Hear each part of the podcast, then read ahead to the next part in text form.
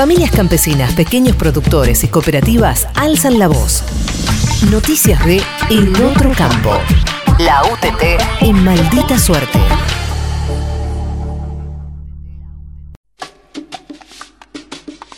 Acampe frente al Congreso por la Ley de Acceso a la Tierra.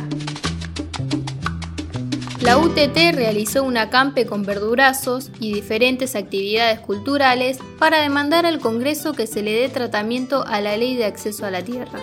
La iniciativa fue debatida en mayo en las comisiones de Agricultura y Asuntos Legislativos de la Cámara de Diputados sin llegar a dictamen. El proyecto de ley propone un sistema de créditos blandos para que las familias campesinas puedan acceder a terrenos aptos para producir alimentos de un modo sustentable y habitar en una vivienda digna. Inauguración del corredor mesopotámico de abastecimiento soberano de alimentos.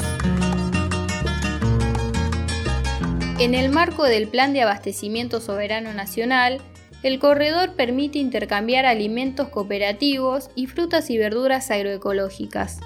La iniciativa propone una dinámica multidireccional de abastecimiento entre Buenos Aires, Entre Ríos, Corrientes y Misiones. 20.000 kilos de productos viajaron de Buenos Aires al litoral y la misma cantidad volvió hacia el territorio bonaerense. Conversamos con Cristian Acosta, delegado de la UTT Entre Ríos. Para las productoras y productores que estamos en el interior del país, el corredor mesopotámico es una gran esperanza. La estamos construyendo con mucho esfuerzo, lleva mucho mucho trabajo de compañeras y compañeros preparar las producciones que puedan subir al camión que hace la logística y pueda llegar al resto de las provincias, tanto hacia al lado de Buenos Aires como para el lado de Misiones.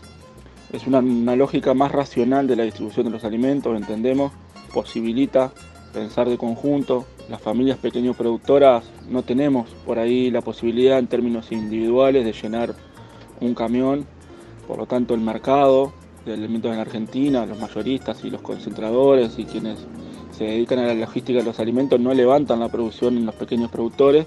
Ellos necesitan tener productores capitalizados que concentren en un solo lugar y que salgan de un punto A a un punto B. La realidad de nuestras compañeras y compañeros es que están en diferentes pueblos muy pequeños, sosteniendo el arraigo rural y que se necesitan sacar 20 jaulas, 30, 50 y entre todos estamos construyendo esta lógica nueva que significa trabajo para cientos de familias en el interior del país.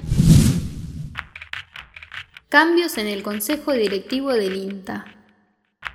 Las organizaciones del campo que alimenta impulsan demandas de democratización, pluralidad y mayor representación en el Instituto Nacional de Tecnología Agropecuaria.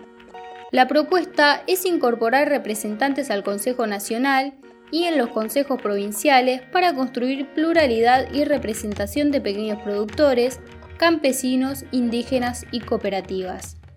Diego Montón es referente nacional del Movimiento Nacional Campesino Indígena Somos Tierra y se refirió a las demandas ante el cambio directivo en el INTA. En general eh, hay un, atraso en términos de la representación eh, plural del sector porque la agricultura familiar, campesina, indígena, los pequeños productores hoy no están representados eh, en el Consejo Asesor. se abre la discusión y desde la Mesa Agroalimentaria Argentina venimos demandando eh, que es fundamental para la democratización y la profundización de la democracia en la Argentina que la agricultura familiar campesina eh, tenga participación a la hora de la discusión de las políticas agroalimentarias. Eh, por eso es que insistimos con la importancia de ampliar la participación o de reasignar los distintos espacios, ya que eh, también entendemos que algunos sectores del denominado campo argentino están sobre representados en, en el Consejo Asesor del INTA. Se estrenó Yerbas de la Selva. El documental recorre la tarea que realizan las cooperativas yerbateras de la UTT desde la cosecha, el cuidado de la selva, la biodiversidad y el medio ambiente. Las hierbas tamanduá, titreijú y grapia milenaria, entre muchas otras, son producidas por cooperativas de la provincia de Misiones y llegan a Buenos Aires gracias al trabajo que realizan colectivamente con los almacenes del comercio justo. El primer capítulo, Yerbas de la Selva, ya está disponible en el canal de YouTube de la UTT.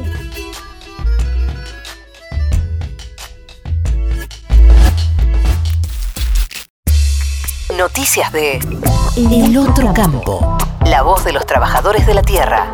La UTT. En maldita suerte.